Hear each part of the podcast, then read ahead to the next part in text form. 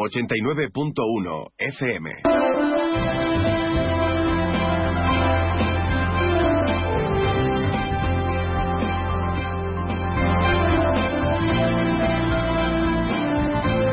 Más de uno Campo de Gibraltar en Onda 0, 89.1 de su dial.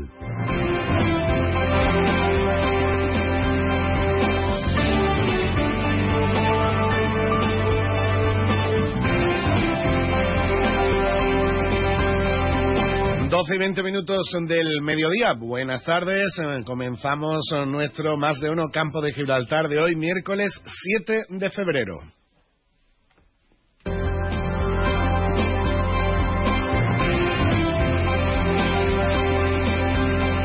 Un miércoles 7 de febrero en el que las dos noticias de ayer principales en el campo de Gibraltar, las dos protestas, tanto la de Acerinox como la del sector agrícola del- de la comarca, principalmente del Valle del Guadiaro, pues tenemos hoy, evidentemente, consecuencias y lo que se suele denominar de forma popular resaca de esas, de esas noticias. La huelga de Acerinox continúa, nos lo va a comentar ahora el compañero Alberto Espinosa. La protesta de, de los, eh, de, los de los agricultores, tractorada como ayer, bueno, pues ya parece que ya no solo en el campo de Gibraltar, sino en la gran parte de, Andalucía parece que va aminorando la intensidad de, de esa protesta, pero no ni mucho menos los motivos, con lo cual se anuncian o se adivinan nuevas eh, movilizaciones en el futuro.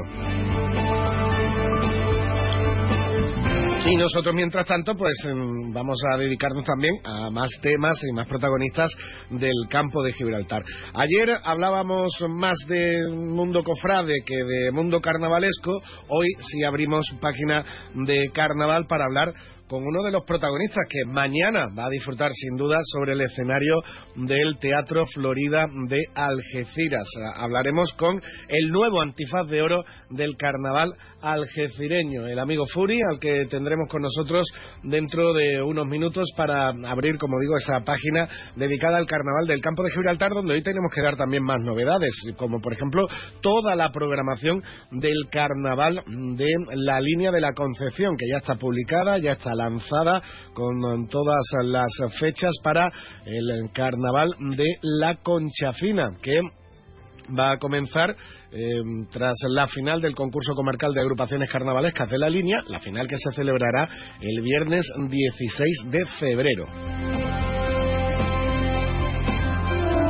Y además recordaremos también, por supuesto, novedades y, y noticias interesantes por parte del Carnaval de Algeciras, ya no solo con Furi como protagonista, como nuevo antifaz de oro, sino la venta de abonos, que ah, ya está en marcha. De hecho, ya hemos visto las primeras colas en la calle Convento para adquirir esos abonos para la semifinal y las semifinales y la gran final también del concurso en el Teatro Florida.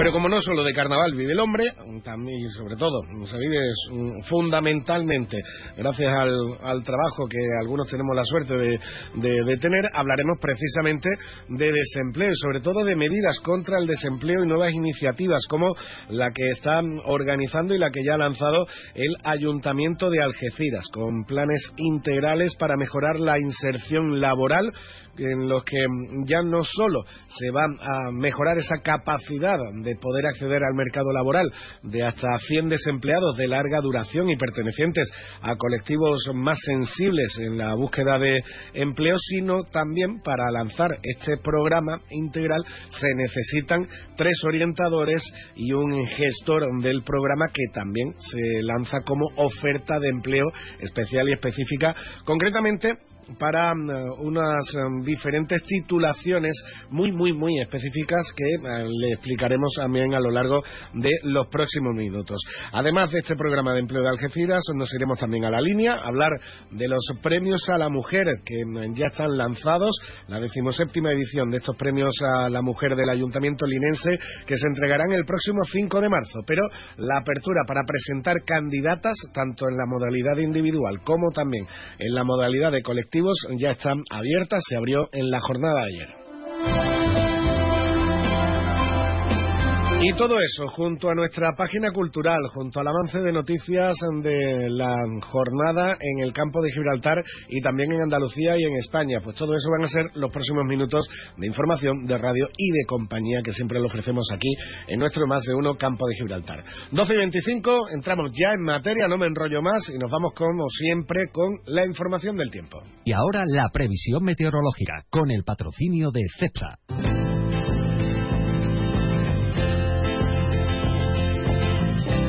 Información meteorológica que nos em, da nuestra, nuestro compañero desde la Agencia Estatal de Meteorología, Javier Andrés. Buenas tardes, Javier. Buenas tardes. Durante esta tarde en la provincia de Cádiz tendremos cielos nubosos abriéndose claros ocasionales. Las temperaturas se mantienen con pocos cambios. espera hoy una máxima de 20 grados en Arcos de la Frontera y Jerez de la Frontera, 19 en Algeciras, 18 en Cádiz y Rota.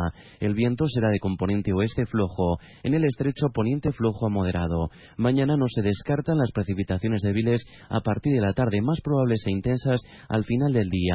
En el cielo tendremos intervalos nubosos aumentando a nubosos o cubiertos por la mañana brumas. Las temperaturas máximas se mantienen sin cambios o en ascenso. Máximas de 20 en Algeciras y Arcos de la Frontera, 19 en Cádiz. Las mínimas bajan en descenso 11 en Cádiz, 10 en Algeciras, 7 en Arcos de la Frontera. Viento flojo variable aumentando a moderado el suroeste a partir del mediodía.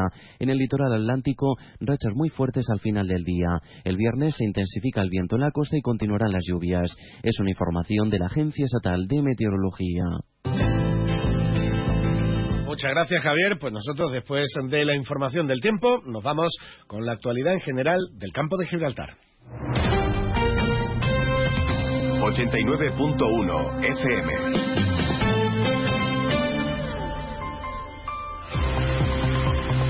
Y ahí tenemos ya música y sintonía de informativos con el compañero Alberto Espinosa. Sí, sí, música es, Alberto. Una sintonía es música también. Buenas tardes. Hola, buenas tardes. Hola. Me ha salido lo de música en vez de sintonía. ¿Qué le vamos a hacer? Cuéntame. Bueno, pues eh, tercera jornada de huelga en Acerinox, eh, de nuevo la acería prácticamente sin actividad y ya ha habido algunos posicionamientos. El PSOE de los barrios respalda la huelga y eso sí pide a las partes a través del portavoz Daniel Perea que busquen un acuerdo. Se habla ahora de una posible eh, reunión en un CERCLA en estos días. Bueno, estamos a miércoles, quedan dos días para acabar la semana. Acerinox ya emplazó al día 14 y 15 de febrero. Las partes obviamente están alejadas y eso sí, dicen desde ATA que ellos mantienen la puerta abierta a la negociación.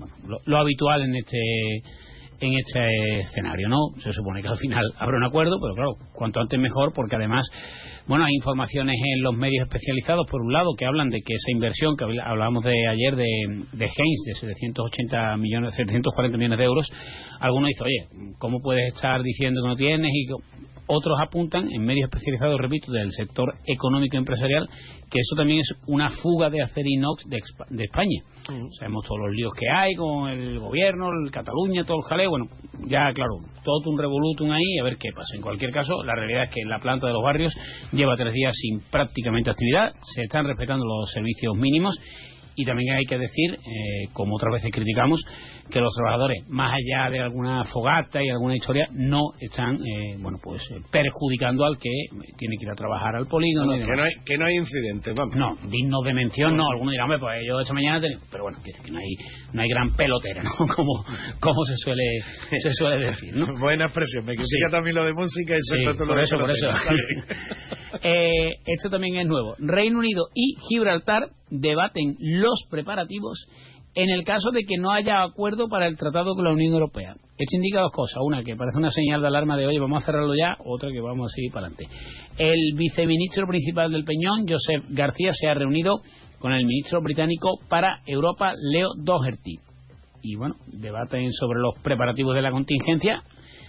Las dos partes dicen que están por la labor de llegar a un acuerdo, pero claro, también se preparan para este escenario. Recordemos, Salva, que Gibraltar ya ha efectuado varios simulacros en el caso de que no haya acuerdo con la Unión Europea. Bueno, ya sabemos que desde el Brexit está el Brexit, el tren, la Sagrada Familia, en fin, todas, todas estas cosas que ya sabes que se van acumulando. Por cierto, que ya como tú decías ayer y también contábamos en el informativo, el mono ya está, ya está en casa, ya está, ahora ya sí nos podemos reír. Y bueno, pues, en fin. Se, fue de turismo por la línea, hombre. Sí, bueno, mal sitio. Eh, mañana viene Grande Marlasca, diputado por Cádiz y ministro del Interior. Viene mañana y pasado. Bueno, parece que ya tiene deberes, pero claro, algunos son pasados. Desde AUGC, JUCIL y demás, algunos oficialmente, otros en off, te dicen, bueno, a ver si ya declara zona de especial, de especial singularidad, no solo el campo de Gibraltar, sino toda la provincia de Cádiz. Alternativas también ha emitido un comunicado, hemos hablado con el amigo Paco Mena, en el que va a haber una reunión con el movimiento asociativo, y hay una petición que no sé si se trasladará oficialmente, pero que sí te cuentan tanto Cuerpo y Fuerza de Seguridad de Estado como... uno siga pidiendo la zona de especial singularidad la ponemos en Despeñaperro. ¿eh? Claro, es que iba por eso. Es que eh, el Plan Especial Campo de Gibraltar ya abarca toda Andalucía. Si no queremos señalar a una zona concreta por un problema del narcotráfico, oiga, si el plan llega, salvo a Caen, creo que es, y a Córdoba, llega a las seis de las a todas las costeras. A todas las costeras, exactamente. Oiga, pues no diga usted plan, es que claro, es que ya ha habido algún problema que no que no ocultamos aquí nada, pero más que problema molestia. Han hecho una incautación en Sevilla o en Almería y ponen plan especial Campo de Gibraltar. Hombre, un poquito lejos no, nos pilla. Póngale plan especial Andalucía. Claro. El alcalde de Algeciras ha pedido al gobierno previsión ante la próxima huelga del viernes 9 de febrero en Renfe y Adif. Solidaridad de todos los españoles con los que cogen el tren de Algeciras a Madrid. Bueno, veremos qué, qué ocurre. Eh, contarte también que Comisiones Obreras exige actuaciones ante lo que denuncia ilegalidades en las contrataciones en Algesa. Ayer hubo, como te decía, una rueda de prensa de Rocío Raval, en, denunciaba planes ocultos del andaluce para subir impuestos. María Solanel ha dicho que de plan no oculto nada y que de el tema del IBI que se sigue pagando menos con la actualización subida, como queramos denominarla, que cuando gobernaba Rocío Arrabal con el PSOE. Bueno, lo habitual de estos casos. Mañana, por cierto, hablando de política y reunión, por fin parece, de la comisión de seguimiento entre los barrios 100% y el Partido Popular. Será en la Villa Barreña curiosa que la comparecencia ante los medios sea antes de la reunión. Sí, pues cuando, ya, ya a lo que, hablado, ¿no? cuando lo que nos interesa a los lo, lo que nos interesa a los medios y a los ciudadanos es que sea después. ¿Tú crees que la reunión ya no está más que hablado, hecho? Bueno, en fin. Bueno, Verdemar denuncia... Pues no lo sé, no lo sé. Yo Den- dejo, dejo margen a la sorpresa. Con el, Denuncia- con el inicio de la huelga no me equivoqué el lunes. ¿eh? Sí, eh, como decimos, ¿no? En un- política y en fútbol todo es posible. Hombre, Verdemar denuncia ante patrimonio el afloramiento de restos de cartella, ojo, en Guadarranque. El mono está dando vueltas y los restos también.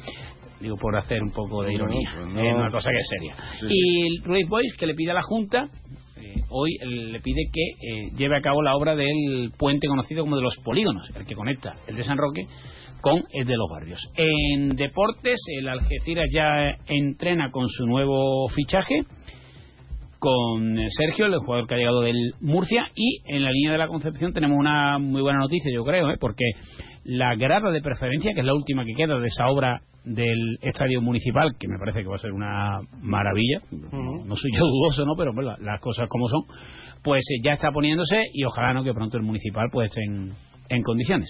Que el amigo Ángel Villar, Juan Franco, y eso lo disfruten. Vamos a tirar un tirito, ¿no? Perfecto. Van a tener mejor estadio de ese- No, venga, no sean, no sean malos.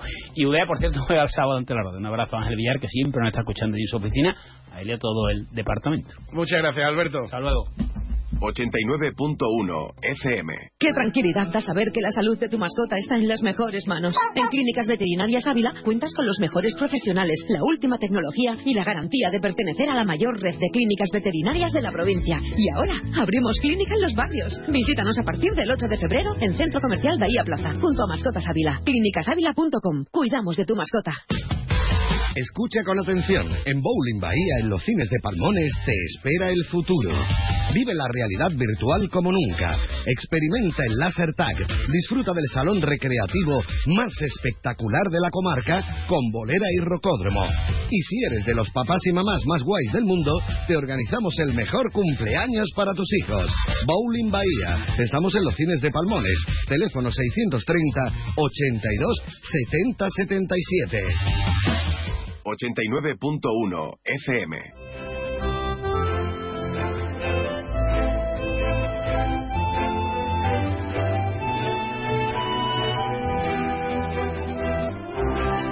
Pues entramos en materia ya en nuestro más de uno campo de Gibraltar y nos quedamos eh, aquí en Algeciras, donde vamos a comentar, vamos a hablar esta novedad que ha lanzado el Ayuntamiento algecireño, sobre todo su delegación de empleo sobre inserción laboral. El pasado, el mes pasado, hace unas tres semanitas eh, por ahí, mm, estábamos hablando de proyectos mm, integrales de inserción laboral que llegaban eh, al Ayuntamiento algecireño y el perfil a los que se destinaban principalmente. Pero claro, estos proyectos también tienen que estar eh, dirigidos y gestionados por diferentes técnicos, técnicos que también se eligen dentro de, mm, el, cupo de desempleados o dentro del grupo, mejor dicho, de, desempleados que, hay en la ciudad y en este caso que requieren una titulación o un tipo de, titulación concreta, concretamente un mínimo de una diplomatura y preferentemente de psicología, pedagogía, psicopedagogía, sociología, ciencias políticas, ciencias del trabajo, educación social, trabajo social, relaciones laborales y recursos humanos, graduado social, derecho, economía, administración y dirección de empresas y eh, ciencias empresariales. Eso para los eh, tres orientadores, que para el técnico de gestión mínimo una licenciatura o grado, preferentemente en derecho, economía, administración y dirección de empresas y ciencias empresariales. De todo esto nos puede comentar mucho mejor y dar más detalles el delegado municipal de empleo del Ayuntamiento algecireño Álvaro Márquez. Álvaro, buenas tardes.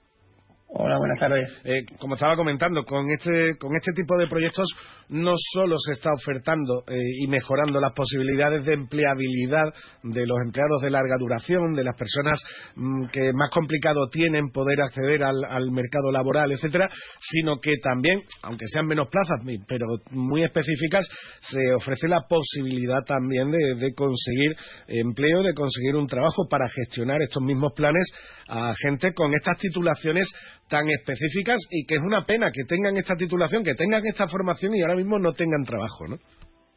Claro, sí, eh, aquí venimos un poco a nutrir los ambos lados, ¿no? Por un lado a los colectivos vulnerables, eh, que son los beneficiarios de, lo, de la mayoría de programas que, que ofertamos eh, desde la Delegación de Fomento y Empleo, de la mano de, la Junta de Andalucía, principalmente, que es quien financia, y en este caso al 15% que aporta la Junta de Andalucía, unen el 85% de los de los fondos europeos, del fondo de, de, los fondos europeos, sí, a un 85%, Fondo Social Europeo Plus, completamente. Sin duda. Hablamos, eh, como digo, de cuatro plazas, tres orientadores técnicos de inserción y un técnico de gestión para la ejecución del proyecto como tal. Sí, efectivamente. El programa, este programa de, de proyectos integrales es un, ambicioso programa en el que se van a atender a un mínimo de 100, 100 personas con acciones de atención personalizadas y acciones para la inserción, que son bueno pues eh, distintas formaciones eh, creadas ad hoc al caso, es decir, en función del perfil de, de los usuarios, qué formación podría completar su perfil para poderles reorientar en el mercado. Al fin y al cabo, son personas que, bueno, que ya un poco han perdido la, la esperanza ¿no? por encontrar este, este trabajo son personas pues, parados de la regulación, eh, colectivos vulnerables que siempre tienen una mm, un mayor mm, una mayor frontera una barrera de entrada ¿no? al mercado al mercado laboral y queremos pues darle con esa formación un poco de reciclaje darle ese impulsito para poder conseguir un, un contrato un contrato laboral y para ello pues obviamente eh, hace falta personal. Como por eso lanzábamos la oferta de, empleo, ¿no? Son tres orientadores técnicos con, la, con un mínimo de, titulación, una titulación mínima de, diplomatura en las especialidades que, comentaba y un técnico de gestión que bueno que gestione todo lo que es lo, las solicitudes, los perfiles, toda la documentación para justificar esa subvención con un perfil quizás un poco de mayor en titulación, con licenciatura grado, con las carreras de Derecho, Economía, Empresariales, eh, que vengan a completar y a vestir eh, el trabajo interno de, de este programa.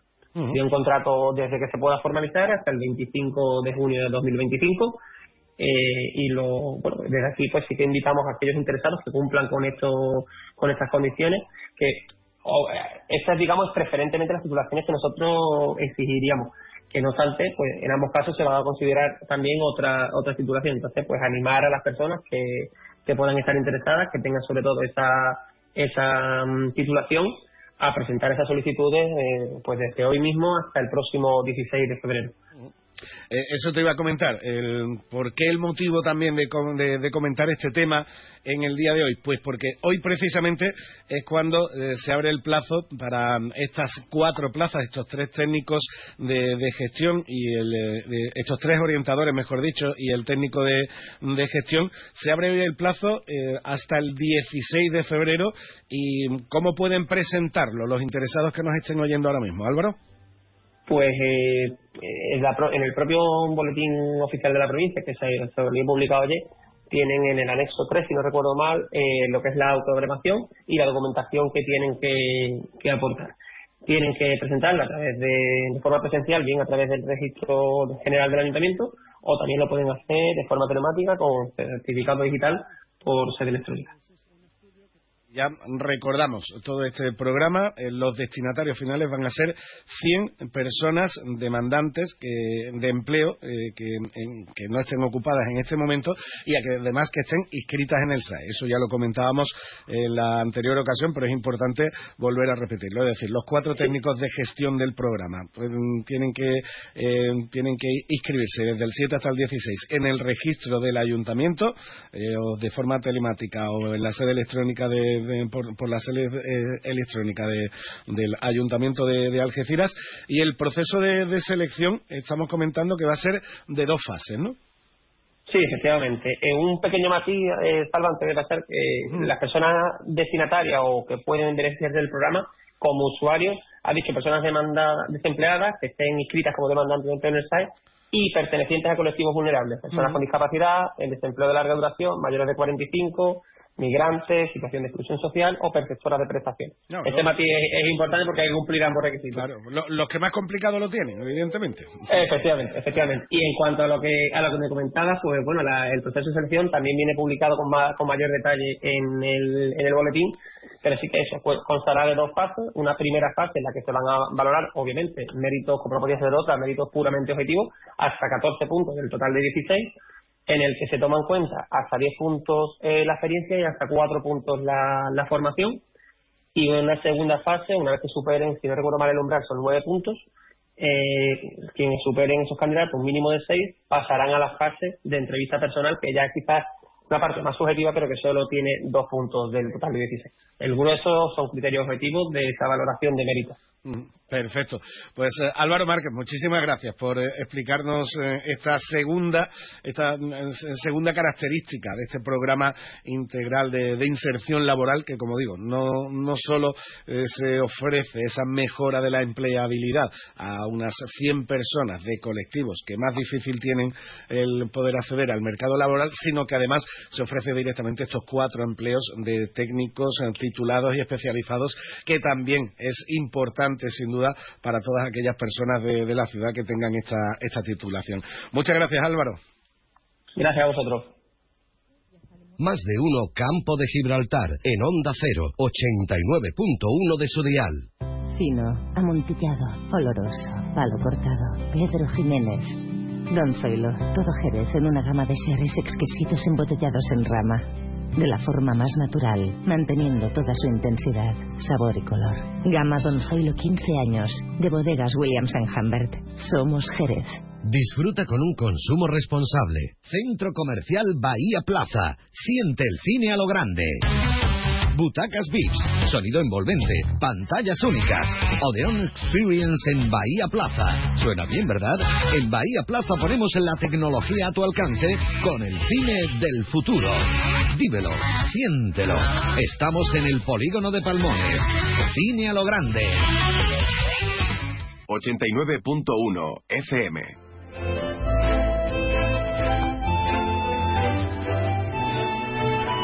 Seguimos en nuestro más de uno campo de Gibraltar. Nos vamos a ir ahora hasta la línea. La línea que, por cierto, ya ha presentado toda la programación de actividades para el Carnaval de la Concha Fina. De ello hablaremos más adelante en el programa y repasaremos todas y cada una de las fechas y citas también del Carnaval linense dentro de la página de Carnaval que abrimos eh, casi a diario en, la última, en las últimas semanas aquí en nuestro programa. Pero nos vamos hasta la línea porque eh, mientras se está preparando y organizando el carnaval por otro lado, pues también se está organizando otra importante cita que será el próximo 5 de marzo eh, de cara al acto del Día de la Mujer, el 8, el día 8 del próximo mes. Hablamos de la decimoséptima edición de los premios de la mujer linense. Eh, premios que ya están convocados y que nos va a explicar la delegada municipal de Igualdad del Ayuntamiento de la línea, Zuleika Molina. Zuleika, buenas tardes. Buenas tardes. Bueno, muchísima trayectoria, lo estábamos comentando hace un momento eh, fuera de, antena, Zuleika, 17 años ya, 17 ediciones de, los premios de, la mujer eh, en la línea, unos premios, unos reconocimientos que la verdad ya tienen mucha trayectoria, mucha solera y que entiendo que son esperados por buena parte de la sociedad linense. Sí, ya se han consolidado, ¿no? Creo que son un referente en el municipio eh, en cuanto a, a, los acontecimientos del 8 de marzo. Este año, pues bueno, ahora estamos en el, en el procedimiento de, las solicitudes, eh, finalizan el 5 de marzo y eh, la comisión se reunirá el 6 para establecer quién ha sido la ganadora eh, del premio a la mujer linense de este año 2024. Eh, bueno, Aparte del premio a la mujer linense, también tenemos el premio a la entidad social o eh, asociación que eh, pues reivindique también los derechos de las mujeres. Eh, ¿quién, ¿Quién puede participar? ¿Cómo puede participar? ¿Cómo se propone y cómo se elige, Zuleika? Bueno, pues la proposición se hace a través de la sede electrónica del ayuntamiento eh, y participan todas las entidades sociales del municipio y también eh, las diferentes comisiones obreras, UGT, los, los diferentes sindicatos también forman parte. Los partidos políticos de la, de la localidad también se suelen adherir y son bastante participantes. y, además mm, hay dos, dos modalidades, la individual, la de colectivos, pero también eh, en otros en otros años eh, se suele hacer también alguna mención especial, ¿no? Sí, en otros años hemos hecho menciones especiales. También hicimos un recorrido por la trayectoria en, en el, año que, que hicimos los 15, ¿no? la quinceava edición, hicimos un recorrido por la historia de las diferentes mujeres que han sido premiadas. Eh, tuvimos un parón con la pandemia que, que luego volvimos a, establecer y, bueno, creo que a partir de ahí aún todavía los premios se han adherido con más ganas. El año pasado fue todo un éxito con una mujer arrolladora que tuvimos y que, y que hizo una gala inolvidable. sin duda. Bueno, eh, también, eh, también entiendo que el prestigio de los premios lo dan las propias premiadas a lo largo de, estos 17 años. Eh, el año pasado, como tú dices, colectivos como Nuevo Garbetania, en años anteriores colectivos como Asansul, como personas, la, la, artista Ángeles, Ángeles Ramírez Pérez. En definitiva, cuando uno ve la nómina de galardonadas en los últimos años, pues ves que es un reconocimiento verdaderamente destacado, ¿no? Sí, son auténticos referentes. De hecho, cuando eh, abrimos las solicitudes, que solemos tener en torno a cuatro o cinco solicitudes, es bastante difícil no llegar a, elegir solo a una mujer. Pues siempre reitero en la reunión que, que las mujeres pueden seguir siendo presentadas año tras año porque la mayor, vamos, todas ellas son merecedoras del premio y espero que a lo largo de los años todas ellas lo reciban porque bueno son muchísimas mujeres linenses a las que tenemos que premiar todavía. Sin duda. Sin duda. Zuleika, además de estos premios, ¿qué otras actividades me puedes adelantar que estáis eh, preparando para conmemorar ese Día Internacional de la Mujer? Bueno, pues tenemos previsto eh, una charla para los centros educativos eh, el mismo día 8, que, que, bueno, este año es viernes, a las diez y media de la mañana en el Palacio de Congreso irán todos los cuartos de la ESO de, los diferentes centros educativos del municipio. Y estamos a la espera de la presentación también del libro el mismo día a las seis de la tarde, que es de, bueno de una mujer linense que, que, le, tenía muchísimo interés en presentarlo el 8 de marzo. Así que todavía estamos por, por sacar esa presentación del libro, pero estamos trabajando en ello también. Bueno, queda todavía un mesecito y, un día alguna alguna novedad todavía más eh, caerá, pero en seguro que alguna novedad tendremos. pero en definitiva sigue siendo una cita fundamental para conmemorar, para celebrar y sobre todo incidiendo en lo que acabas de comentar, ¿no, Zuleika? El trabajo en los centros educativos, el trabajo en los colegios, es decir, el trabajo en la promoción de los valores de, igualdad y, sobre todo de, respeto en, los más pequeños. Y si no se fomenta eso en las próximas generaciones, el complicado lo tendremos. Sí, es importantísimo y es fundamental trabajar desde la familia y la educación. Eh, y por eso nosotros seguimos haciendo cada uno de los actos para los centros educativos. Creemos que no debemos de perder esa, esa base de, traer y de enseñar eh, pues todo lo que lo que conlleva la celebración del 8 de marzo, ¿no? La cantidad de derechos que hemos conseguido, pero la cantidad de derechos que en un momento determinado de la vida no, no teníamos, ¿no? Y que eso año tras año parece que se va olvidando y lo vemos muy lejano, pero tampoco era tan tan lejano. Aún nos quedan muchísimas consecuciones de, objetivos y bueno, seguiremos trabajando para conseguirlo. Sin duda. Pues Zuleika Molina, delegada municipal de, Igualdad del Ayuntamiento de La Línea. Muchas gracias por estar con nosotros y que todo marche bien en estos preparativos de cara a esa conmemoración importante el próximo mes. Gracias a vosotros. Un saludo. Más de uno Campo de Gibraltar en Onda 0, 89.1 de su dial. Cambia el mundo y pásate a la energía limpia. Si quieres ahorrar en tu factura de la luz, en Leroy Merlin Los Barrios realizaremos tu proyecto de placas solares y aerotermia. Ven y nuestros profesionales realizarán tu presupuesto en menos de 72 horas. Además, nos encargamos de gestionar tus subvenciones y licencias. Pregunta condiciones en tienda. Leroy Merlin da vida a tus ideas. Ven a Baires, tenemos un comedor más amplio y moderno para que puedas disfrutar más de tu comida de empresa. También para seguir degustando cada día nuestros desayunos, exquisitas tapas, raciones y magníficos postres. Reserva tu mesa en el 956 66 11 65 y recuerda, si no quieres salir de casa, pide Baires a través de Globo. Baires Tapas, ¿te lo vas a perder? 89.1 FM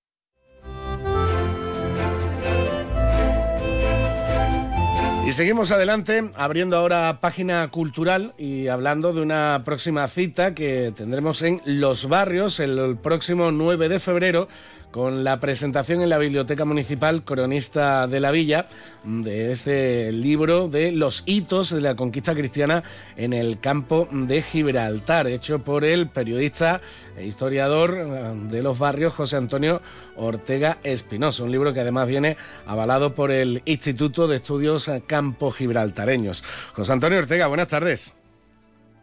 Buenas tardes, Salva. Bueno, ya presentabas, eh, presentabas por primera vez el libro hace, hace unas semanas, antes de concluir el, el 2023. Ya tenemos unos primeros meses de, recorrido. ¿Cuáles son las impresiones que, que has recibido y estás recibiendo por este nuevo trabajo? Pues mm, buenas, buenas, buenas impresiones. Ha una buena acogida, teniendo en cuenta que es un libro de corte académico y que no es un libro para el gran público ni y es de difusión cultural, ¿no? Pero en el sector en el sector eh, sobre todo académico y eh, pues sí, la verdad es que el libro ha sido eh, bien recibido.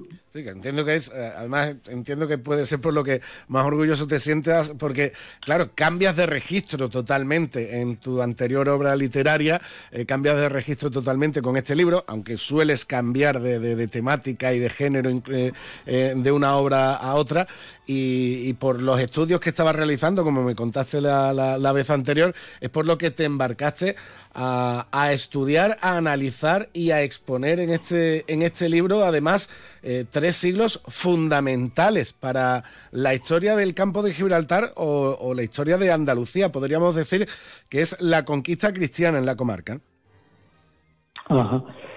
Sí, además era, ha sido todo un reto y, bueno, cuando uno se mete en este terreno viniendo del, del campo de la afición, pues no es exactamente lo mismo, ¿no? Aquí uno se examina. Cuando estás inventando, pues eh, de lo único que uno se examina es de si un libro está bien o mal escrito, si es buena o mala literatura, pero no te examina en lo que se refiere al conocimiento o al rigor histórico. Claro, y, la, este pues, exactitud, y la exactitud del contenido, y, eh, evidentemente. exactamente, y eh, bueno, y, digamos el uso del método científico en la medida que el método científico es aplicable a la historiografía, ¿no?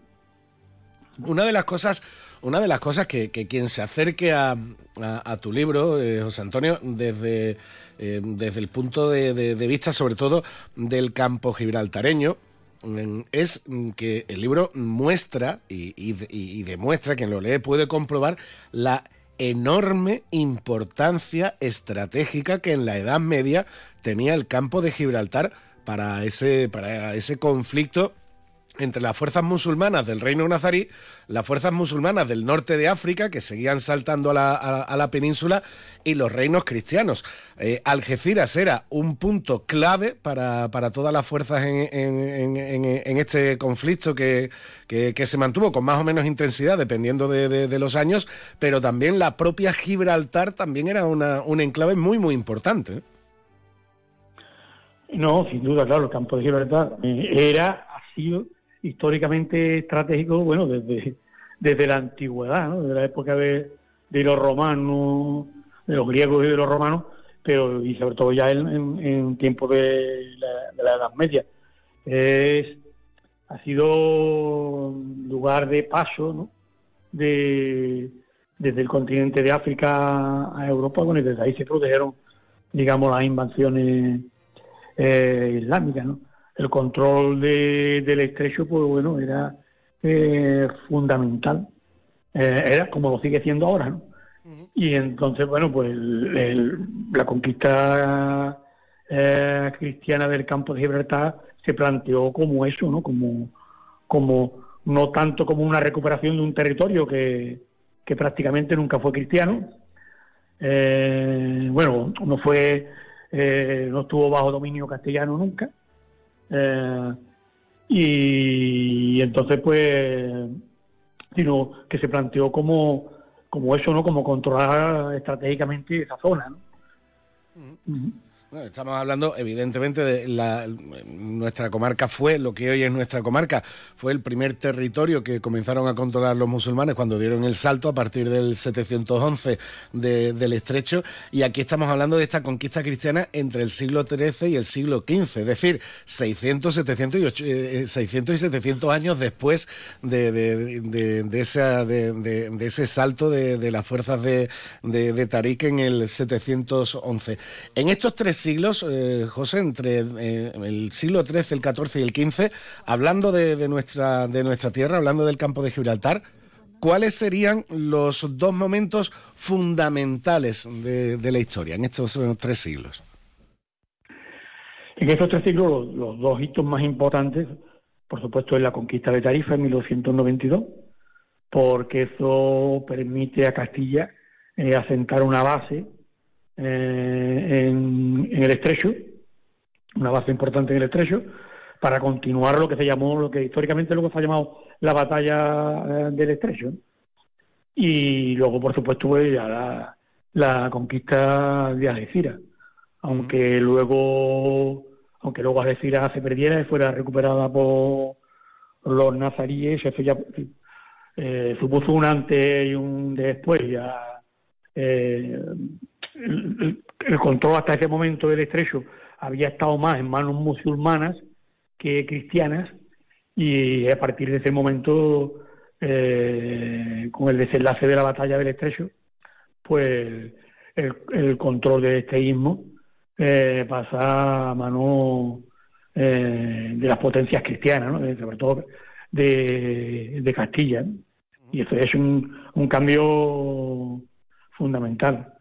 Eh, luego la conquista, luego la conquista de las siguientes plazas de, de, lo que hoy el campo de Gibraltar se retrasaron bastante en el tiempo, pero fueron por circunstancias, por otras circunstancias en las que se encontraba en ese momento el reino de Castilla con enfrentamientos civiles y demás, y entonces esto retrasó casi eh, más de un siglo el que se culminara toda la conquista del campo de Gibraltar, con, con la toma ya de, del Peñón en 1462. ¿no? No, ya tiene que ser hasta, hasta ya la, época de los reyes católicos, que ya es los, que terminan culminando toda la, conquista del, territorio peninsular. José Antonio Ortega, pues eh, quien quiera aprender sobre estos momentos clave en la historia de España, en los que el campo de Gibraltar fue protagonista, pues solo tiene que, ojear y que disfrutar de este, los hitos de la conquista cristiana en el campo de Gibraltar del siglo XIII al siglo XV. Muchas gracias y que la presentación en tu tierra salga a pedir de boca, ¿eh? Venga, pues muchas gracias, Salva. Un abrazo. Y nosotros llegamos con esto a la una de la tarde, tiempo de noticias en Onda Cero. Es la una de la tarde, mediodía en Canarias.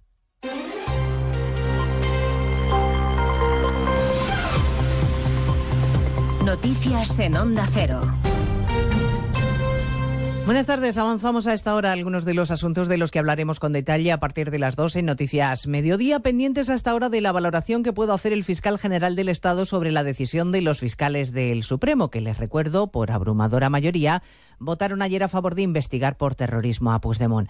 A la espera de lo que diga Álvaro García Ortiz, que preside en Barcelona una junta de fiscales, esta mañana en más de uno el fiscal Alfonso Viada le decía a Alsina que está convencido de que la Fiscalía no tendrá en cuenta el criterio de la mayoría de los fiscales, especialmente tras escuchar ayer a la portavoz del Gobierno, Pilar Alegría. Es ilustrador lo que dijo la portavoz del Gobierno. Eh, dice, no, no, si aquí el que decide es el fiscal general de Estado. Bueno, pues claro, entonces entonces pues ya está. No hay, o sea, quiero decir, puede ocurrir todo, porque tampoco voy a suponer nada, pero las probabilidades son del 155 que ha dicho usted.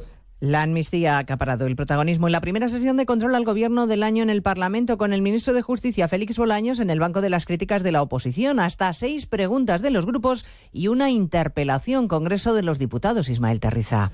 Y a este último juicio parlamentario de la jornada se ha enfrentado sin compañeros de bancada, solo en su escaño y Cayetana Álvarez de Toledo diciéndole que su ley de amnistía está condenada. Son ustedes únicos corruptamente únicos. Y si el fiscal general lo fuera del Estado y no del señor Sánchez, ya habría actuado contra ustedes de oficio. Está demasiado ocupado y ofuscado defendiendo a un prófugo. Por cierto, qué devastadora para ustedes, debo decir, qué esperanzadora para la justicia la decisión de la Junta de Fiscales del Supremo. ¿A quién le hicieron dos referéndums ilegales en Cataluña? ¿A quién le hicieron dos leyes de desconexión en Cataluña? La portavoz popular le ha espetado que sí hay una alternativa frente a la rendición ante los golpistas, la afirmación constitucional, desplegar el Estado donde no está y combatir a los nacionalistas. Muchas preguntas para el ministro de Justicia y reproches también de la oposición al gobierno por la política agraria, a los que ha respondido el titular de Agricultura. Frente a las críticas de inacción, replica planas que nunca un gobierno había ayudado tanto al campo en el último siglo y que el campo no necesita consignas. La situación del sector primario no debería ser, al menos no es para el Gobierno, un motivo para azuzar el conflicto, como lo es para el Partido Popular y para Vox. Claramente, simplemente tenemos que trabajar juntos, la Comisión Europea, el Gobierno de España y las comunidades autónomas. Hablaremos de las tractoradas que se repiten de nuevo en todo el país esta mañana, con especial incidencia en Barcelona, donde miles de agricultores con sus tractores esperan llegar en unas horas. La intención es bloquear los accesos y los puntos logísticos de la ciudad. Hay novedades a esta hora en el caso de los ERE. El Supremo deja en manos de la Audiencia de Sevilla el informe sobre los indultos de Griñán y otros siete condenados. El tribunal que condenó es ahora el que tiene que pronunciarse. Y antes de hacerlo solicita informes a la Fiscalía. Redacción en Andalucía, Jaime Castilla. Sí, será la audiencia sevillana la que informe al Ministerio de Justicia sobre los indultos solicitados por estos ocho exaltos cargos del PSOE condenados a prisión en la pieza política del caso ERE. El Supremo delega las competencias en este tribunal, ya que fue el primero que emitió la sentencia. Tan solo ha informado el Supremo sobre el indulto del exdirector socialista de Trabajo, Juan Márquez, porque es la única condena que revisó. Antes de pronunciarse el juzgado provincial, será la Fiscalía Sevillana la que emita un informe sobre si es pertinente o no indultar al expresidente Griñán o al resto de consejeros y exconsejeros socialistas, todos ellos condenados a entre seis y siete años de cárcel por los delitos de prevaricación y malversación de fondos públicos. En Badalona hoy es el primero de los tres días de luto decretados por el ayuntamiento tras la muerte de tres vecinos en el derrumbe de un edificio. Los bomberos de la Generalitat localizaban los tres cuerpos bajo los escombros tras una larga noche de búsqueda. Y hay duelo también en la localidad alicantina de Alfaz del Pi por el asesinato machista de una mujer. Se ha guardado a mediodía cinco minutos de silencio y el agresor, la pareja de la víctima, ha sido detenido en un prostíbulo Hondo Cero Marina Baja. Antonio García. La Guardia Civil puso en marcha el dispositivo de búsqueda y captura de la pareja sentimental de la víctima, un hombre de 52 años de edad y nacionalidad española, desde el momento en que se encontraba el cadáver de la víctima ayer martes, localizándolo en la población de Cox esta mañana sobre las 0.30 horas. La autopsia se le va a practicar al cuerpo esta mañana, aunque todo apunta a que falleció en la madrugada del domingo a consecuencia de una herida con arma blanca. La víctima es una mujer española de 44 años, tenía dos hijos de una relación anterior y eh, la delegada del gobierno en Valencia, Pilar Bernabé, ha confirmado además que ambos figuraban en el programa Biogen de protección a víctimas de violencia de género y que la víctima fue a la Guardia Civil de Altea para denunciar a su agresor, pero finalmente no llegó a formalizar la denuncia. Y el funeral de Estado del expresidente chileno Sebastián Piñera será el viernes en la Catedral Metropolitana de Santiago. Piñera fallecía a los 74 años de edad en un accidente de helicóptero. El aparato que él mismo pilotaba se precipitó sobre un lago. Sus acompañantes pudieron abandonar el helicóptero, pero él quedó atrapado por un cinturón. De todo ello hablaremos en 55 minutos cuando resumamos la actualidad de esta mañana de miércoles 7 de febrero. Elena Gijón, a las 2, Noticias Mediodía. Julia y tú. La gente que nos escucha todos los días sabe un montón de nosotros. Complicidad y conexión. Una radio abierta, interactiva, que sabe a quién se dirige. Cada tarde, Julia te espera para hablar y debatir. Si quieren comunicarse con nosotros para preguntar, consultar, decir, opinar, quejarse, protestar, lo que sea. Julia en la onda, con Julia Otero. Cada tarde desde las 3 y siempre que quieras, en la web y en la app de Onda Cero. Te mereces esta radio. Onda Cero, tu radio.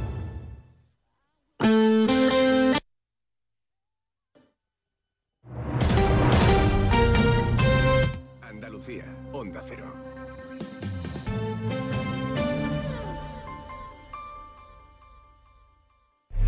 Hay muchos tipos de energía, pero hay una que hace que todo avance, creando oportunidades de futuro, impulsando una industria verde, potenciando el desarrollo sostenible y generando bienestar. Una energía que lucha contra el cambio climático y respeta el medio ambiente. Descubre, conoce, aprende y disfruta de todo lo que las energías renovables pueden hacer por ti. Y haz brillar tu energía.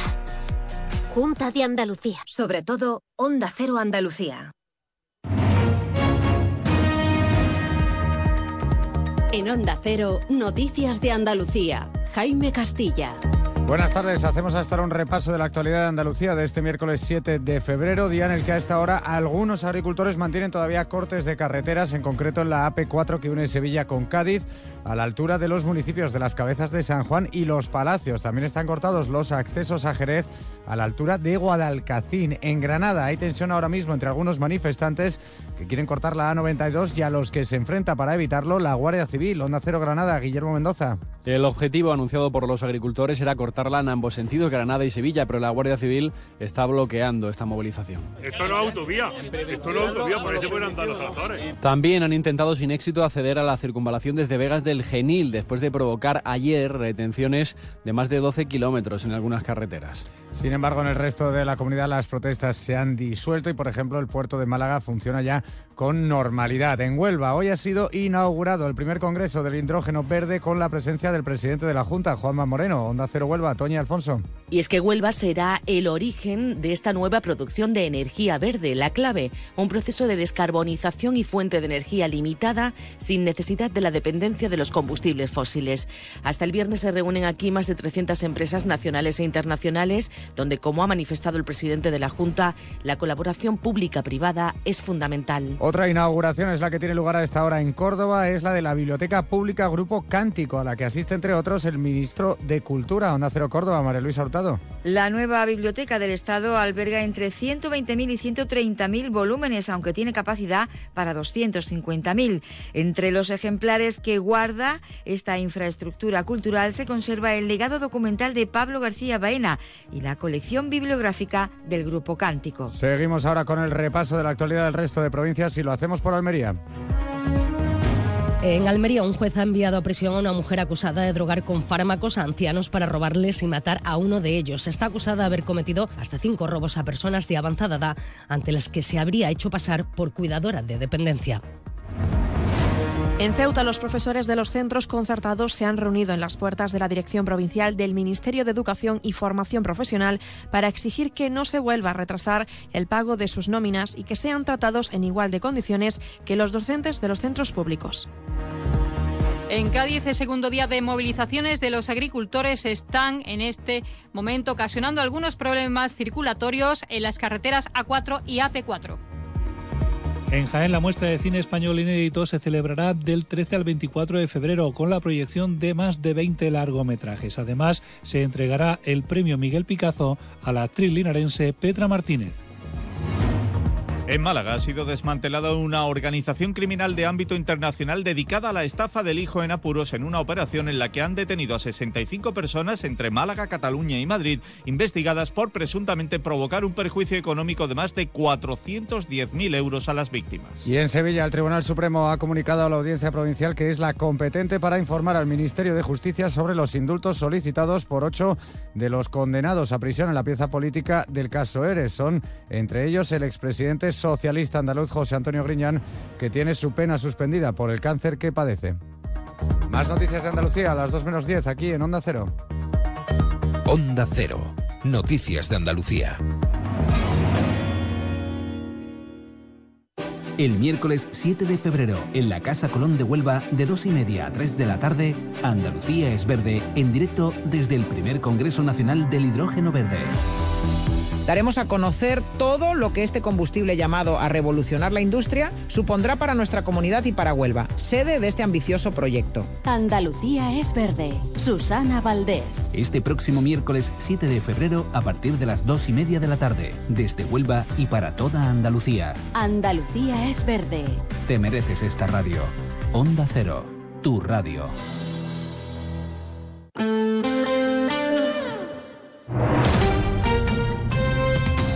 89.1 FM.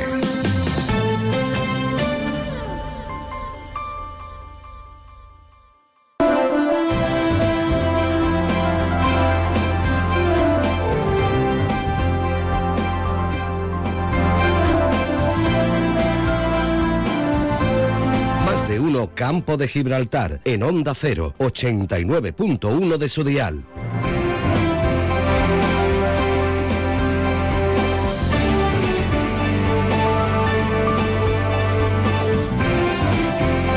Una y casi 12 minutos del mediodía. Comenzamos ya la segunda parte de nuestro programa, que hoy en la que también abriremos nuestra página de carnaval. Pero antes de todo eso, damos también novedades en cuanto a la actualidad del campo de Gibraltar. Nos decía hace unos minutos el compañero Alberto Espinosa que el conflicto de, mm, laboral en Acerinox, la huelga de los trabajadores en Acerinox, que ya cumple su tercera jornada, podía terminar en una nueva reunión en el CERCLA. Pues parece que se confirma esa convocatoria de una reunión entre la parte laboral, es decir, los trabajadores y la empresa en el Servicio Extrajudicial de Resolución de Conflictos Laborales para intentar desmovilizar la, la huelga, intentar reanudar las conversaciones em, de la negociación del nuevo convenio colectivo. Conversaciones que estaban paradas desde hace meses y este que ha sido uno de los principales motivos para el inicio de la huelga. Pues parece que van a volver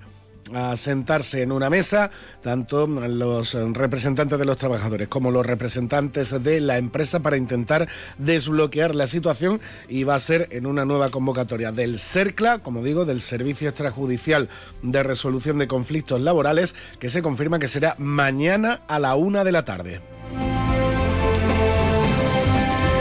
Y mañana también eh, tenemos otra cita importante, visita destacada al campo de Gibraltar, como también ha anunciado hace unos minutos el compañero Alberto Espinosa, que es la del el ministro del Interior del Gobierno de España, Fernando Grande Marlasca, que ha convocado a las diferentes coordinadoras contra la droga del campo de Gibraltar y a una reunión en la que también asistirán colectivos vecinales de la zona sur de Algeciras. Así, lo explicaba y lo anunciaba esta mañana el presidente de la coordinadora Alternativas, Paco Mena. Eh, mañana jueves a las 5 de la tarde en Algeciras vamos a mantener una reunión con el ministro del Interior Fernández Grande Marlasca, a petición del propio ministerio. En esta reunión vamos a asistir todas las asociaciones de lucha contra la droga del campo Gibraltar y en esta ocasión también estaremos acompañados por las asociaciones vecinales de la zona sur de Algeciras. Consideramos que es importante también que el ministro conozca eh, la opinión que tienen las organizaciones eh, vecinales al respecto del tema del narcotráfico.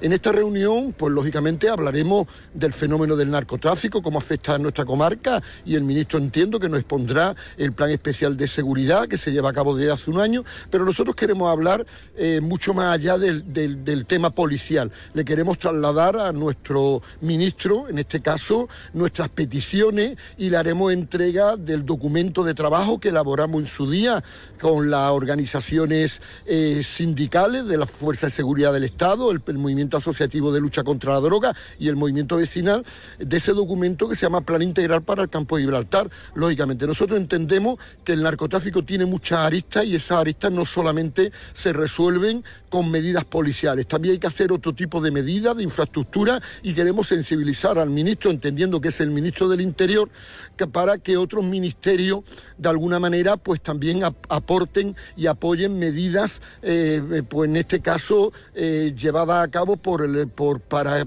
para erradicar el paro, la pobreza, la exclusión social, que son el caldo de cultivo para que nuestros jóvenes caigan en las redes del narcotráfico. En ello, lógicamente, también entendemos que la Junta Andalucía, que tiene delegada muchas competencias, debería de colaborar y por eso nosotros estamos satisfechos en este caso que se nos reciba y estoy convencido que va a ser una reunión bastante productiva. Pues esta reunión será mañana y daremos eh, debida cuenta, evidentemente, de información que podamos captar de este encuentro entre el ministro del Interior, Fernando Grande Marlasca, y las eh, principales coordinadoras contra la droga del campo de Gibraltar, además de colectivos eh, sociales, colectivos vecinales de la zona sur, concretamente de Algeciras. Pues una vez dados estos dos detalles importantes de la actualidad en el campo de Gibraltar, seguimos adelante y lo vamos a hacer dentro de un unos instantes abriendo nuestra página de carnaval. Escucha con atención. En Bowling Bahía, en los cines de Palmones, te espera el futuro. Vive la realidad virtual como nunca. Experimenta el Laser Tag. Disfruta del salón recreativo más espectacular de la comarca con bolera y rocódromo. Y si eres de los papás y mamás más guays del mundo, te organizamos el mejor cumpleaños para tus hijos. Bowling Bahía. Estamos en los cines de Palmones. Teléfono 630 82 70 77. ¿Quieres más productos, más stock y mejores precios para tus reformas? En Leroy Merlin Los Barrios te ofrecemos la gama más amplia, con precios que se ajustan a tus necesidades y con la máxima calidad en materiales de construcción, electricidad, fontanería, piscinas, carpintería, baños y mucho más. Ven a Leroy Merlin Los Barrios y descubre muchas más ventajas para profesionales como tú. Leroy Merlin, ahora más pro. Ante la situación de excepcional sequía, Argisa recuerda que están prohibidos los siguientes usos del agua. El riego de jardines y zonas verdes. La limpieza de los viales públicos y privados. Las fuentes ornamentales, las duchas y surtidores públicos. El llenado de piscinas privadas, así como el lavado de vehículos fuera de los establecimientos autorizados. El empleo de agua en usos prohibidos puede conllevar consecuencias legales graves. Recuerda, no sabes lo que tienes hasta que lo pierdes. Haz un uso responsable del agua. Más de uno Campo de Gibraltar en Onda 0, 89.1 de su dial. Continuamos en nuestro más de uno campo de Gibraltar y abrimos nuestra página casi diaria del carnaval en la comarca. ¿Y por qué? Pues porque ya lo tenemos encima. Ya hemos estado hablando de las diferentes citas, de hadas carnavalescas que ya han pasado, algunas que están por llegar, de los diferentes nombramientos, de los horarios, de las agrupaciones que van a participar en alguno de los concursos. Ayer relatábamos las del concurso de, de la línea, la programación también de San Roque.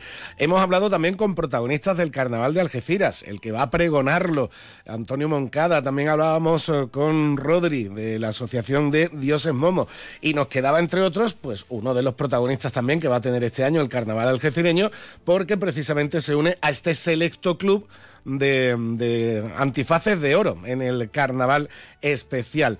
Y es ni más ni menos que Álvaro Sánchez Furi. Furi, buenas tardes. Hola, buenas tardes. Bueno, ¿cómo estamos? Como digo, te unes a ese selecto club de antifaces de oro, pues a partir de mañana. Pues sí, mañana, mañana jueves por la tarde, a las 7 empieza el pregón y a las 8 y algo, pues me imagino que ya que ya empezará el, acto de los personajes y tal, los galardonados. ¿Y qué tal? ¿Cómo, estás, ¿cómo, estás en la víspera? ¿Nervioso? No, bien, contento, nervioso. No, bueno, nervioso estoy porque el, sábado cantamos en el, en el Florida con mi comparsa. por eso estoy nervioso, por lo de Antifaz muy ilusionado, más que nada, muy ilusionado. Y además quiero que sepas, quiero que sepas que el primer antifaz que yo tuve, porque yo tuve un antifaz el año que empecé yo en carnaval, tuve el antifaz vuestro de Onda Cero, porque había un concurso que organizaba Rodri. Fernando Silva era, creo que era el director del, de la de la radio, digamos, de, de, de aquí, de vuestro. Y si no era Onda Cero, era Onda 10, pero pertenecía a Onda Cero, algo de eso. En el año 98. Eso y entonces había un concurso. Te iba a decir, estás hablando ya de hace unos añitos, ¿eh? En el año 1998, mi primer año de carnaval, y gané un concurso que había de coplillas, que ponían coplillas y había que aceptar. Pues esta es la comparsa no sé qué del año 82. y gané yo ese concurso y, y me, di, me diste un antifaz de Onda Cero, ponía Onda Cero. Pero lo perdí, lo perdí, me cago en la mano, lo perdí, al cabo de los años lo perdí. Una, lástima, hombre, estaría, bien haber guardado esa reliquia. Verdad, pues me dio un coraje. Saliendo las cuentas, saliendo las cuentas, como tú dices, 26 años de carnaval, ¿no? Son, sí, claro. Lo que pasa, claro, eh, para ser antifaz de oro, ahora mismo las normas son lo que hay que tener 23 años. Yo hubo hace unos años que estuve a punto de conseguirlo porque porque también se podía tener 20 años consecutivos en aquel entonces. Pero a mí me faltaba un año, que en el 2010 o por ahí pues no, no salí como componente y no hice nada como autor. Y entonces ahí pues por eso no, no lo tuve ya. Sabía que prontito iba a llegar, pero vamos, ya ha llegado, pues perfecto.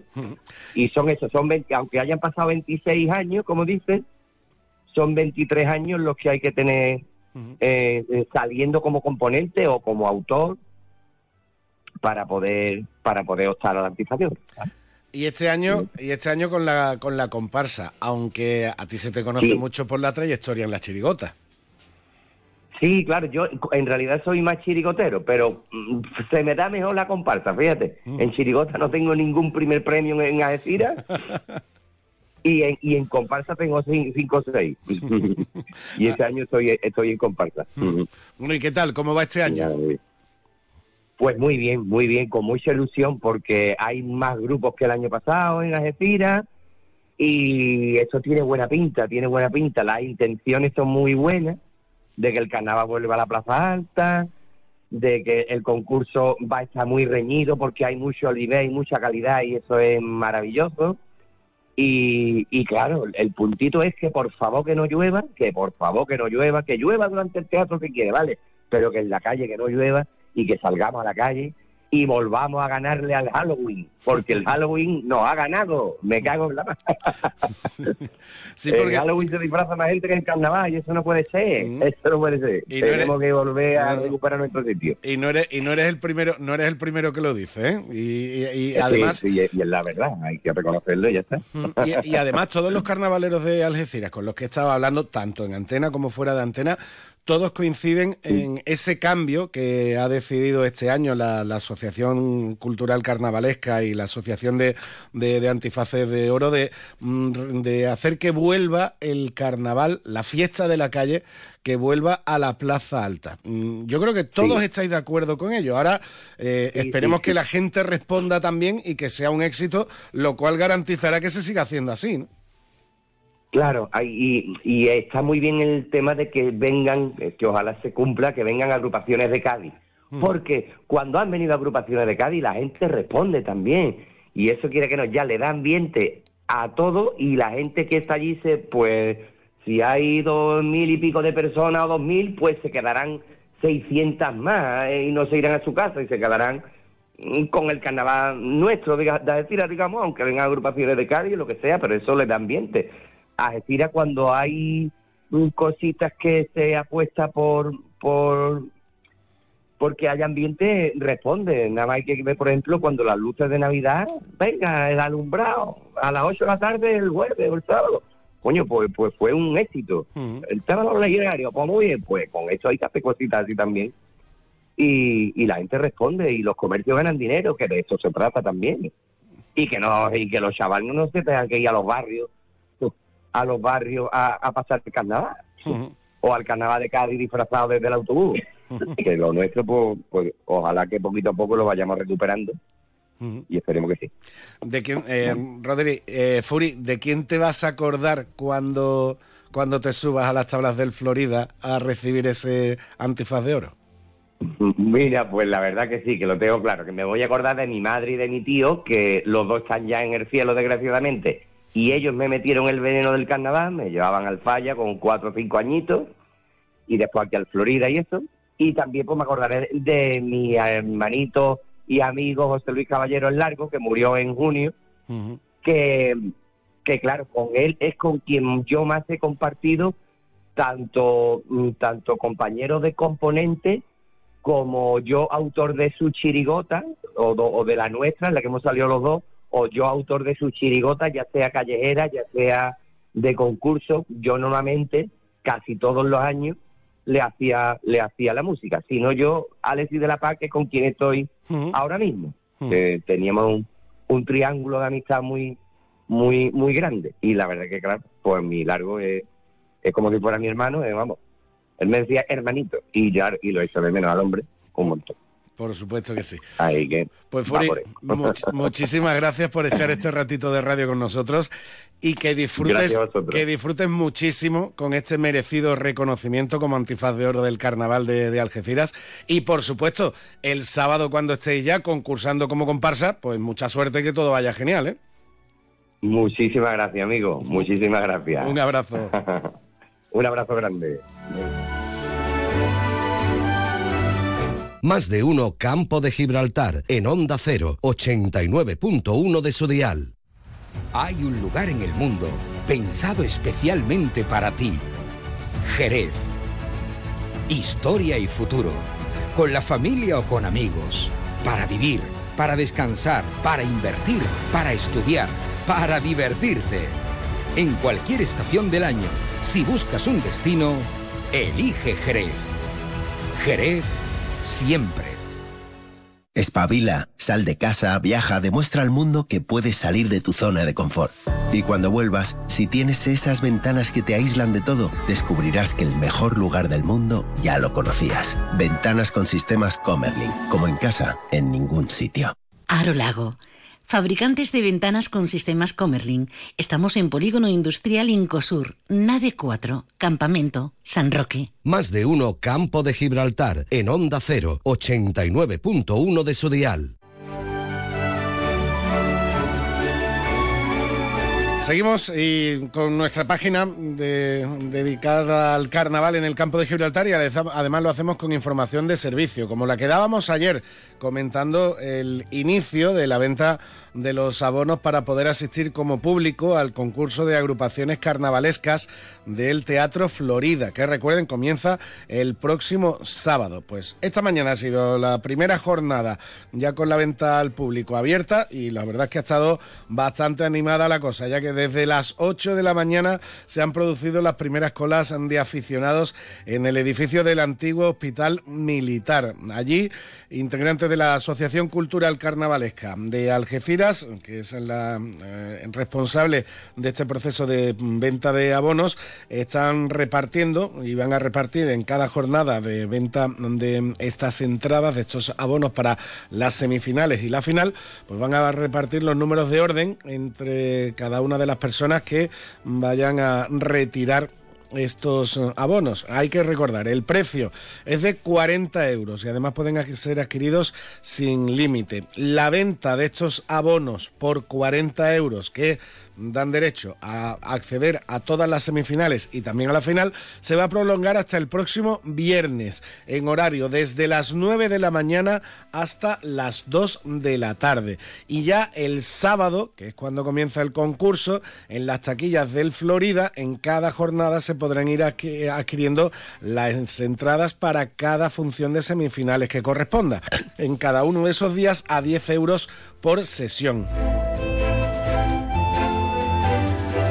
Y la gran final del certamen de coplas de Algeciras, que va a ser el jueves 15, va a costar la entrada 20 euros. Eso en cuanto a Algeciras. En cuanto a la línea, pues como decíamos al inicio del programa, ya se ha presentado toda la programación de actividades del Carnaval de la Concha Fina, con algunas novedades con respecto a otros años. Por ejemplo, la participación del público en la final del concurso comarcal de agrupaciones carnavalescas, eh, en la que eh, para la gente que, que asista va a haber un premio al mejor disfraz individual o colectivo. Un premio que se va a otorgar durante esa final del concurso en la línea y que va a consistir en una cena para dos personas. Y además también va a haber otro premio más, en este caso de 300 euros al mejor disfraz de adultos durante la celebración de la cabalgata, que va a ser el sábado 17. Y más novedades en el carnaval linense, pues van a ser talleres y, animación infantil durante la mañana del sábado a partir de las 12 del mediodía en la Plaza Fariñas. Bueno, pues hoy se presenta el carnaval de la línea, el carnaval de la concha fina a partir de las nueve y media de la noche en la Peña Flamenca Linense y la programación queda como sigue. Los días 12, 13 y 14, desde las 9 de la noche en el Teatro Paseo de la Velada, se celebran las tres semifinales del concurso. En el mismo teatro, el día 15 a las ocho y media, la chirigota de Pepe Torres ofrece el pregón de carnaval con la actuación previa de la chirigota infantil del Colegio San El 16 será la gran final del concurso linense con la actuación invitada de El Joyero, la comparsa de los Carapapas. Y el día 17 a partir de las 12 del mediodía en el mercado provisional habrá actuación de agrupaciones carnavalescas. A partir de entonces, actividades, animación infantil, a las 5 de la tarde en la Plaza Fariñas, más, actuación de, más actuaciones de comparsas y de chirigotas locales y sobre las ocho y media la chirigota del sheriff, el Grinch. Y durante el resto de la noche, pues a disfrutar del carnaval linense. Ya el día 18, desde las 12 del mediodía, en la Plaza Fariñas, gran concurso de disfraces infantil en las modalidades individual y colectivo. Y la vigésimo primera tagardina flamenca de la línea, en la Peña Flamenca Cultural Linense, va a ser ese 18 de febrero a las 2 de la tarde.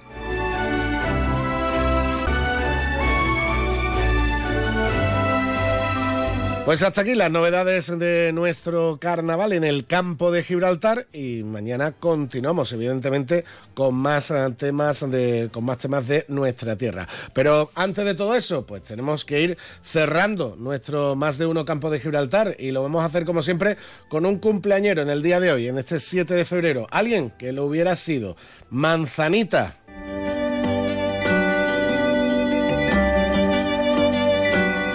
Pues sí, José Manuel Ortega Heredia hubiera cumplido años eh, en el día de hoy. Nació el, 6 eh, nació el 7 de febrero de 1956. Y nosotros, para despedir el programa, pues lo vamos a hacer con uno de sus principales éxitos, de los primeros éxitos, este Por tu ausencia.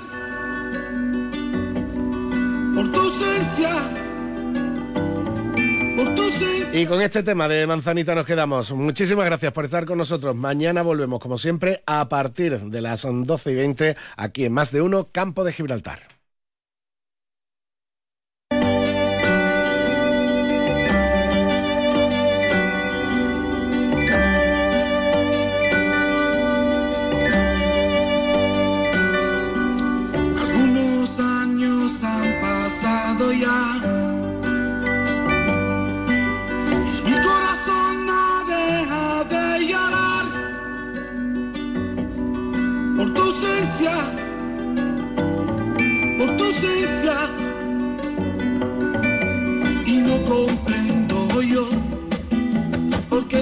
Te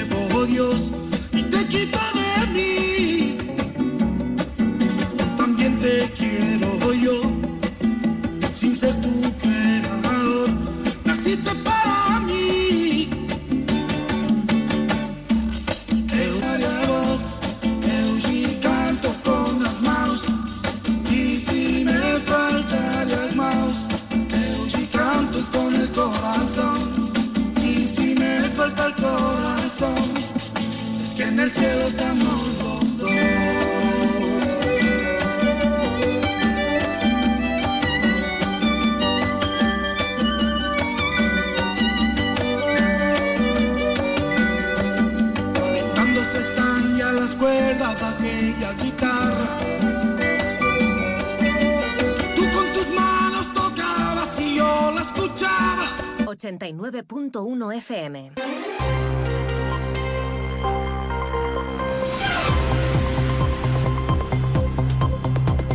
Noticias del campo de Gibraltar en Onda Cero Algeciras con Alberto Espinosa. Muy buenas tardes, señoras y señores. Tiempo para conocer la información del campo de Gibraltar en este miércoles 7 de febrero de 2024. Tercera jornada de huelga en Acerinox que mañana va a celebrar un CERCLA en el que podría haber avances en las negociaciones del convenio colectivo, aunque las posiciones siguen distantes. El PSOE de los barrios ha respaldado la huelga y solicita a las partes que busquen un acuerdo. Otra negociación, esta ya de hace varios años, es la del Reino Unido y Gibraltar en torno a los preparativos eh, de relación que mantendrán con España y especialmente con la comarca tras el Brexit. Ahora Reino Unido y la colonia debaten en el caso de que no haya un acuerdo. Mañana llega el ministro del Interior, Fernando Grande Marlasca, al campo de Gibraltar, donde estará durante dos días. Mantendrá un encuentro con el colectivo de lucha contra la droga, movimiento vecinal y también con los cuerpos y fuerzas de seguridad del Estado. Mientras eh, tanto, desde CESIF recuerdan que los datos obligan a, a aumentar el personal en las prisiones de la provincia. La de Botafuegos en Algeciras es de máxima seguridad.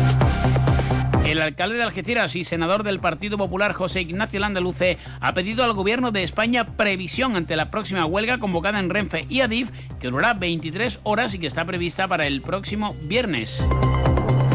Noticias que desarrollamos hasta las 2 menos 10 de la tarde, hora que alcanzaremos eh, con algunos apuntes del deporte. Sergio Santos ya entrena con el Algeciras, ha llegado, como saben, cedido del Real Murcia. En la línea se empieza a colocar la grada de preferencia en el nuevo Estadio Ciudad de la Línea.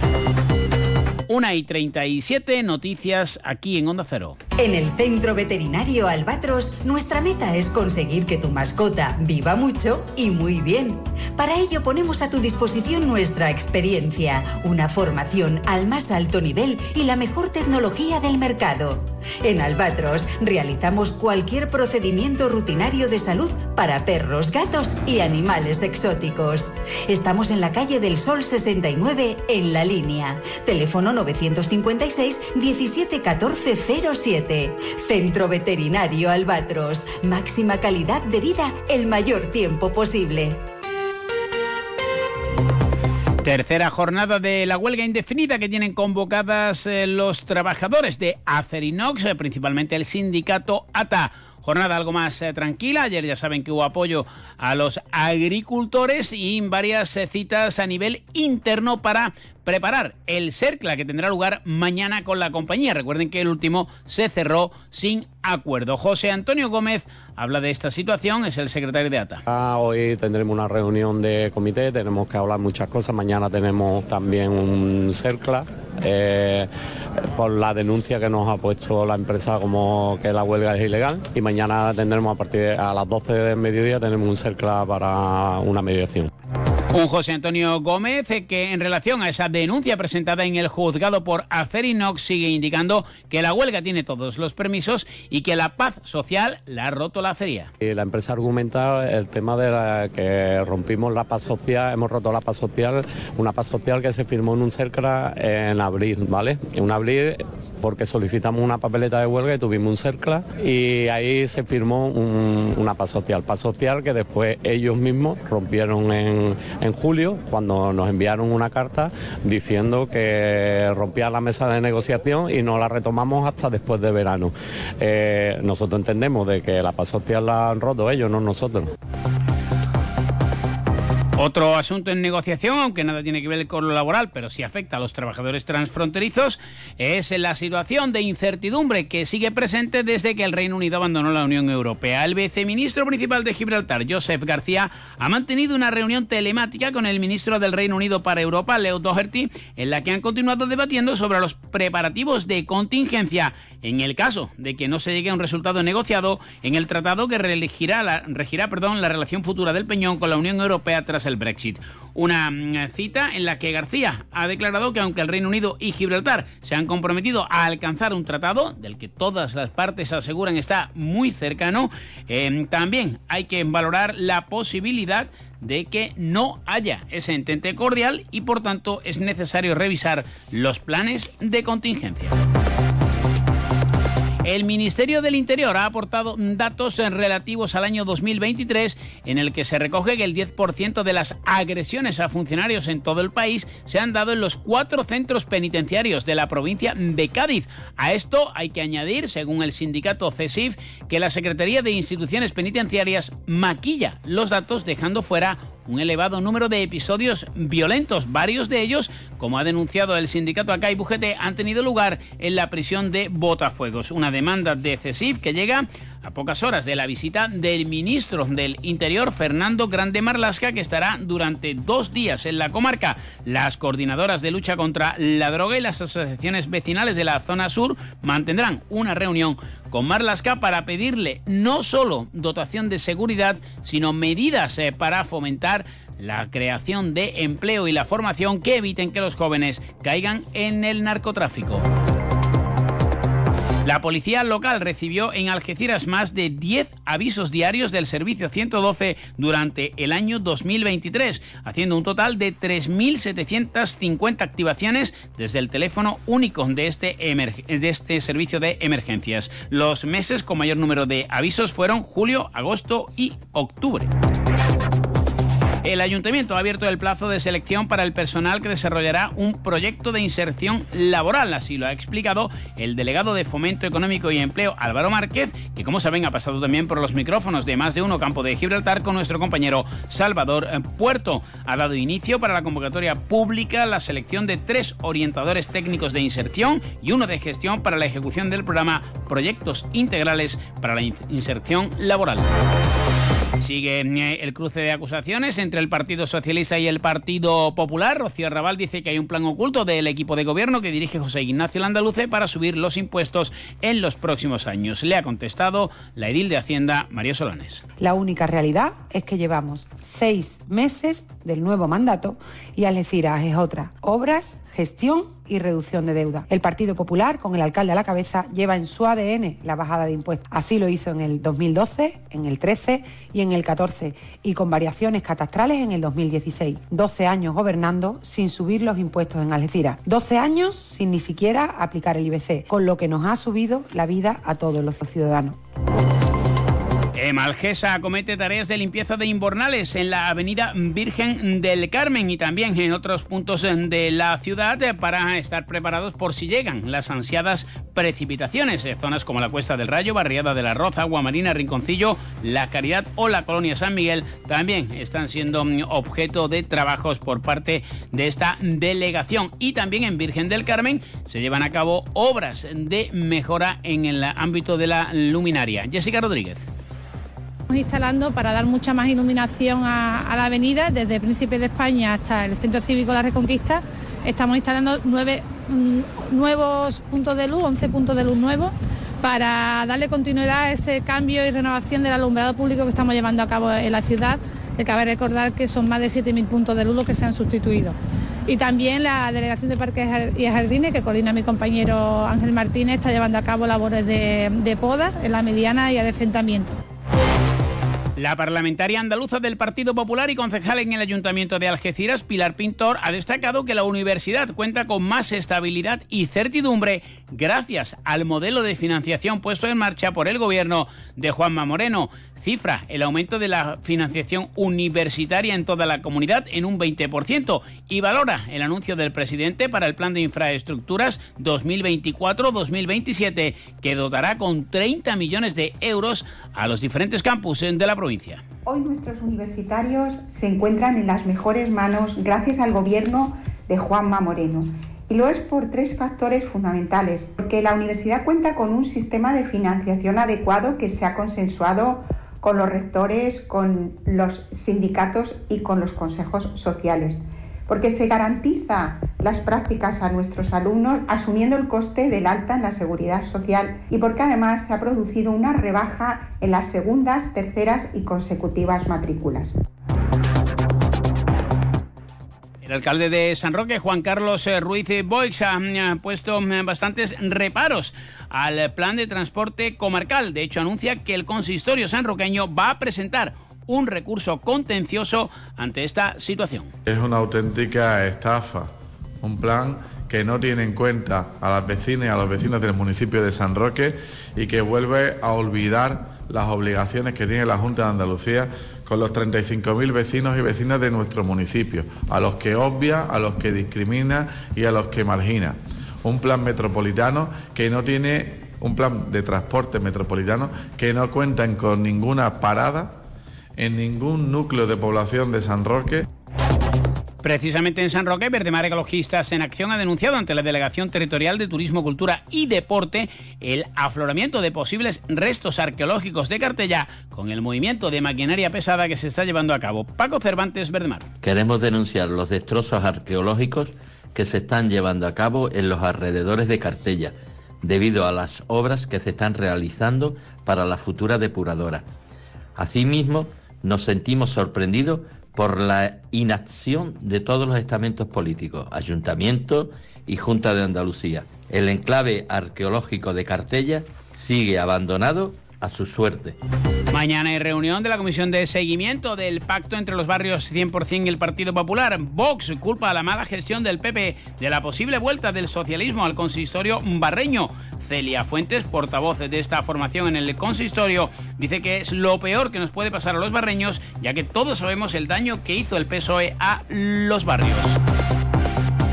Tres años de cárcel para dos guardias civiles de Tarifa y Algeciras eh, por sobornos de narcotraficantes. La Audiencia Nacional ha impuesto esta condena tras un acuerdo de sentencia de la Fiscalía con los acusados. Y en Tarifa la Junta comete obras en la presa de Almodóvar para mejorar eh, su servicio y situación. Francisco Moreno. Estas obras han consistido en la mejora de los desagües de fondo para evitar pérdidas de agua, unos desagües que estaban desfasados y que ahora cuentan con una tecnología punta que permitirá que no se pierda ni una gota de agua. También eh, se ha trabajado en el desagüe intermedio, eliminando los restos sólidos, limpiando y mejorando la canalización. Esta actuación propicia el ahorro de agua y mejora la funcionalidad de los desagües de esta presa, que se enmarcan dentro del firme compromiso del Gobierno andaluz en materia hídrica en nuestra provincia. Consistido en una modernización que era necesaria para esta infraestructura y que incide en su eficiencia. Precisamente en Tarifa, el área municipal de fomento del consistorio pondrá en marcha 40 proyectos integrales para la capacitación perdón, e inserción laboral de desempleados de larga duración. El programa está financiado por la Junta de Andalucía a través del Fondo Social Europeo. Una y casi 48 minutos de la tarde les contamos las noticias del campo de Gibraltar aquí en Onda Cero. Ante la situación de excepcional sequía, Argisa te informa sobre las medidas de restricción adoptadas.